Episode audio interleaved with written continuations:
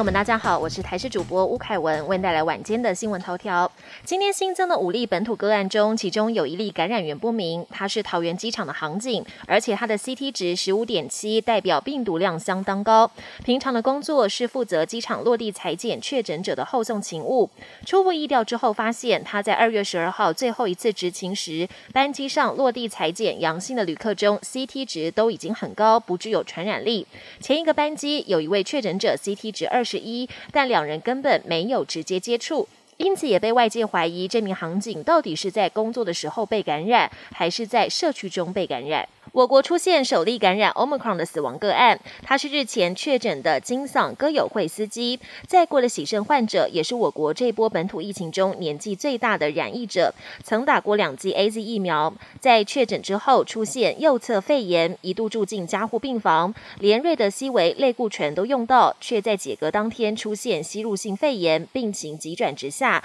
确诊十六天后病逝。指挥中心宣布，最快在三月中会缩短入境检疫的天数，从十四天变成十天，也渴望开放商务客入境。观光局也透露，已经提出开放国际跨境旅游的建议，希望今年下半年国际观光客可以来台旅游。不过，有专家认为，国旅市场有台湾人消费，反而是做国际旅游的旅行社无法生存。建议可以从台湾团客出国先开放，再开外国人来台旅游团会比较适合。但何时开开放，还是得看国内外的疫情变化。国际焦点：乌俄两国开打的危机升高，战争看似一触即发，导致国际油价最近一路飙涨。市场几乎有所共识，原油每桶上看一百美元，恐怕在所难免。除了让全球产业供应链更雪上加霜，各国民众也吃不消，街头示威抗议越演越烈。最新研究指出，美国西部从两千年到二零二一年间遭遇了一千两百年以来最严重的干旱，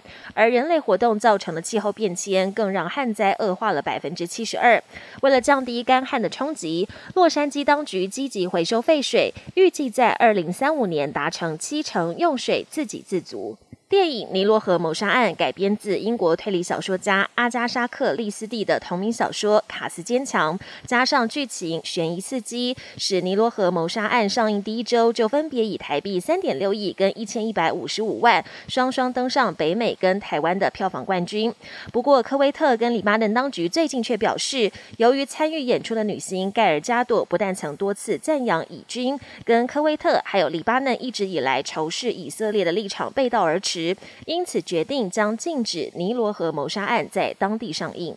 本节新闻由台视新闻制作，感谢您的收听。更多内容请锁定台视各节新闻与台视新闻 YouTube 频道。